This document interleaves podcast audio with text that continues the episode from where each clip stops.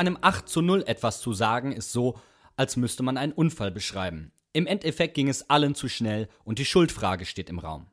Die Aufstellung, die Sandro Schwarz gewählt hat, lässt sich schnell erklären. Hack war die einzige Alternative für den gelb gesperrten Jakate und Gabriel sollte die Geschwindigkeitsdefizite von Brosinski kompensieren und durch seinen Offensivdrang die Außenverteidiger von Leipzig zwingen, tiefer zu stehen.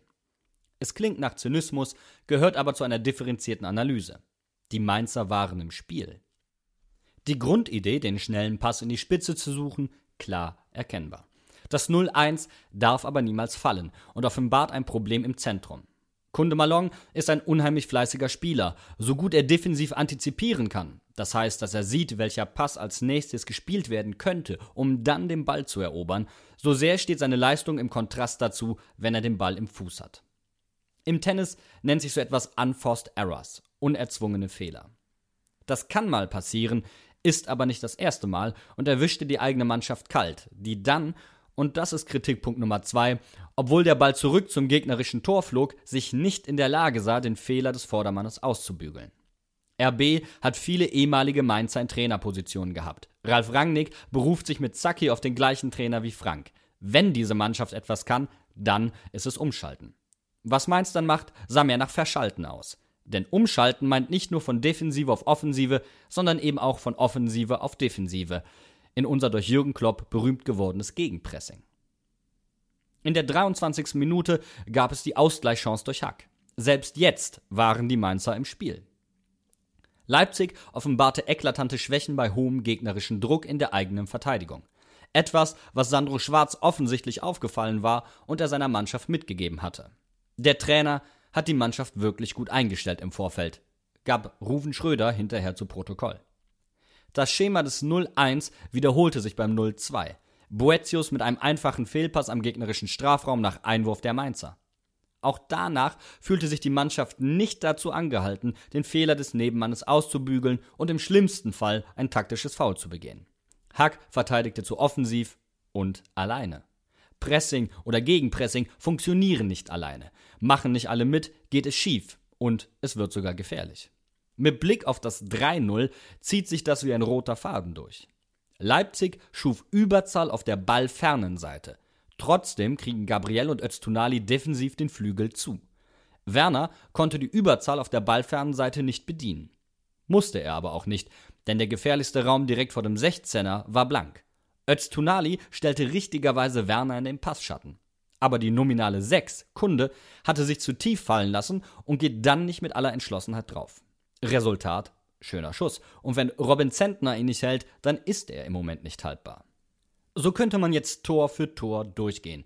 Die Muster wiederholen sich. Auf der 6 klafften riesige Löcher. Die Innenverteidiger versuchten nach vorne und diesen leeren Raum zu verteidigen, offenbarten dabei riesige Lücken in ihrem Rücken. Einer von Leipzig ließ klatschen, der andere spielte tief, quergelegt, fertig gebacken war der Torekeks. Und das hat herzlich wenig mit der genialen Taktik von Julian Nagelsmann oder dem Taktiklegastheniker Schwarz zu tun. Nach dem Spiel sagte Schwarz selbst den entscheidenden Satz. Keine Grundordnung der Welt ersetzt ihr Zweikampfverhalten und Schwarz versuchte, Einfluss zu nehmen, brachte mit Latzer für Soloy einen weiteren Akteur bereits in der 39. Minute, um das Zentrum zu schließen, auch wenn es da schon 4-0 stand. Kunde assoziierte einen Pass auf Paulsen, lief aus seinem Raum, um den Ball abzufangen und entblößte dabei den gefährlichen Raum direkt vor dem 16er. Latzer kam so schnell gar nicht nach. Kunde nicht einmal in die Nähe des Balls, den er antizipiert hatte. Paulsen ließ in genau den Raum, in dem Kunde zuvor stand, prallen, Latzer kam nicht mehr hin, Werner steckte durch, Robin hielt und Paulsen schob den Abpraller rein. Mainz startete in seinem gewohnten 4-4-2 mit Raute. Das 4-4-2 mit Raute erzeugt eine unglaubliche Präsenz im Zentrum, wodurch quasi immer Überzahl und eine gute Staffelung entsteht. Alle vier Tore fielen über das Zentrum. Und hier liegt der Hase im Pfeffer. Jabama konnte nicht gleichwertig ersetzt werden, auch weil zentrale Spieler wie Kunde und Latzer und zu Anfang der Saison auch Baku komplett neben sich stehen. Das Kollektiv, das Prunkstück von Mainz 05, ist momentan nicht in der Lage, diesen Abgang zu kompensieren. Das 4-4-2 mit Raute verlangt offensiv, aber auch nach spielintelligenten und technisch starken Spielern für ein funktionierendes Kurzpassspiel. Wieso Schwarz an diesem System festhält, muss kritisch hinterfragt werden. Warum also durfte Kunde gestern auf dem Platz bleiben? Ganz einfach. Ein Loch auf der 6 schließt sich nicht dadurch, dass man einen Sechser rausnimmt. Schwarz versuchte ihm einen zweiten Sechser an die Seite zu stellen. Und da Latzer immer noch nicht aus seinem Formtief rausgefunden hat, tauschte er nicht die Spieler 1 zu 1, sondern wechselte einen Stürmer aus. Aber auch Sandros Systemwechsel half nur, weil Leipzig einige Gänge rausnahm. Es ist zum zweiten Mal in dieser Saison die höchste Bundesliga-Pleite der Geschichte für 05. Es hat noch nie fünf Gegentore in einer Halbzeit gegen Mainz gegeben. Es hat aber auch noch nie einen Spieler mit sechs Scorerpunkten gegen uns gegeben. Werner alleine schießt über 50 Prozent aller Tore von RB gegen 05. Tolle Statistiken, die alle ins Nichts führen. Entscheidend und erschreckend ist eine andere. Trotz einer 8 zu 0 Niederlage hat Leipzig mehr gefault als Mainz 05. Das ist so, als würde ich meine Geldbörse auf dem Tresen liegen lassen und dann behaupten, ich wäre ausgeraubt worden, weil mir die Realität so peinlich ist. Gegenwehr gleich Null. Das ist eher Mittäterschaft und entspricht in keiner Weise dem Mainz 05 Fußball.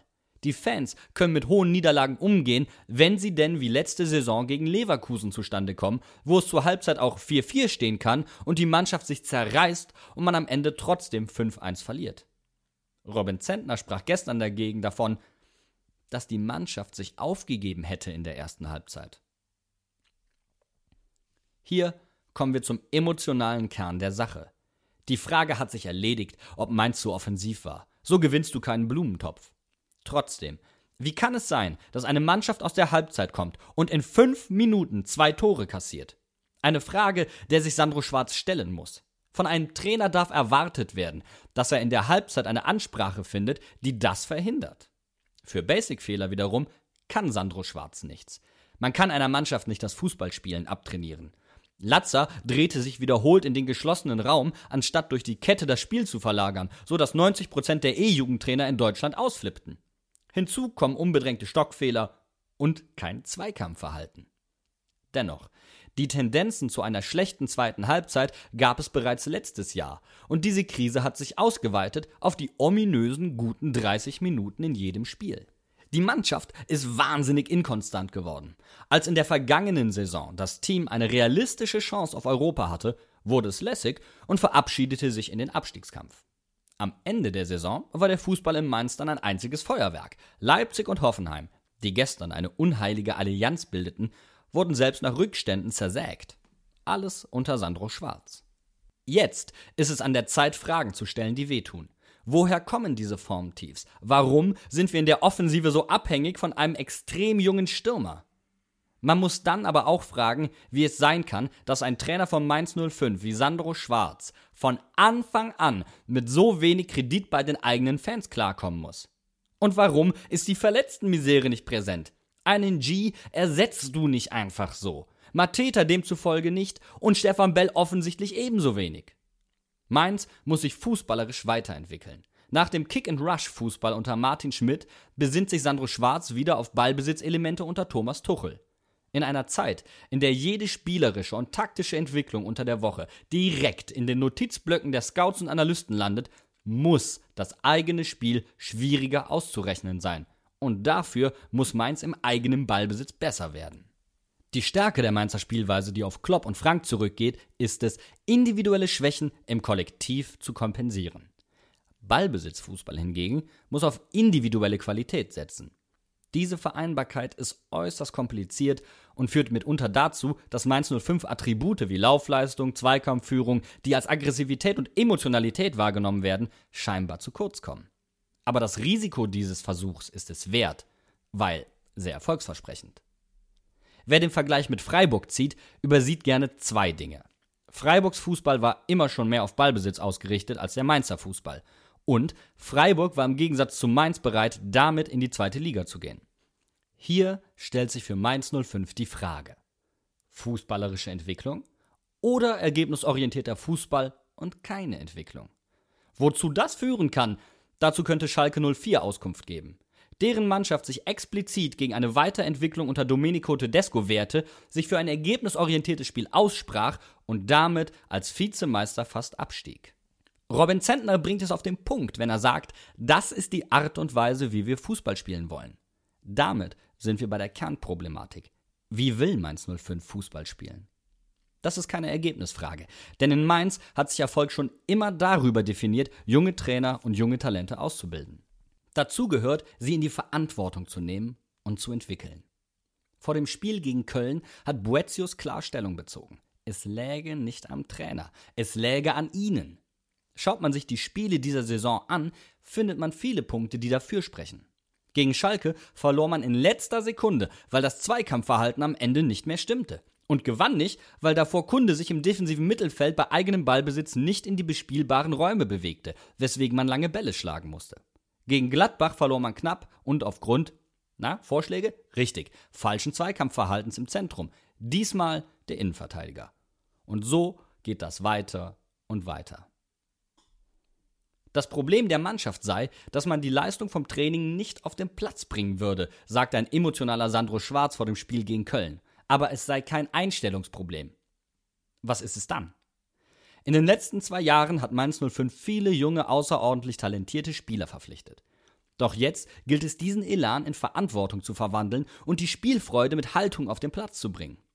Und solche Niederlagen wie gestern zwingen Spieler in die Verantwortung und es darf als Mainz 05-Fan durchaus mit Hoffnung beobachtet werden, dass Robin Zentner und Jean-Paul Boetius sich vor die Mannschaft stellten und Haltung zeigten. Gleichzeitig drängt sich dadurch auch die Frage auf, wo der eigentliche Mannschaftskapitän in dieser Situation war, der sich schützend vor eine junge Mannschaft stellt. Was können wir als Fans tun? Andreas Bocchius hat es in unserem letzten Talk perfekt auf den Punkt gebracht. Der Ton stimmt nicht. Der Kredit, den Sandro Schwarz nie bei den Fans hatte, ist überzogen. Auch wenn es nach einem 8 zu 0 absolut zynisch klingt, ist es jetzt so wichtig wie nie, Geschlossenheit zu demonstrieren und eine regionale reu-hessische Tugend an den Tag zu legen, eine positive Grundhaltung zu bewahren. Es gilt als Fan, einen Beitrag zu leisten und sich nicht selbst aus der Verantwortung zu nehmen. Eine negative Einstellung wird uns da nicht weiterhelfen. Uns zeichnet aus, dass bei uns die normalen Geschäftsmechanismen nicht greifen. Mainz 05 ist die personifizierte Antithese zum Fußballgeschäft. Das heißt, mit minimalen Mitteln in die Bundesliga, Support bei Niederlagen, an Trainer festhalten, wenn andere sie feuern würden und Ruhe bewahren. Obwohl einem echt der Kittel brennt. Denn wir sind Mainz 05. Wir gewinnen zwar keine Titel, aber wir sind der fucking Krisenbewältigungsmeister.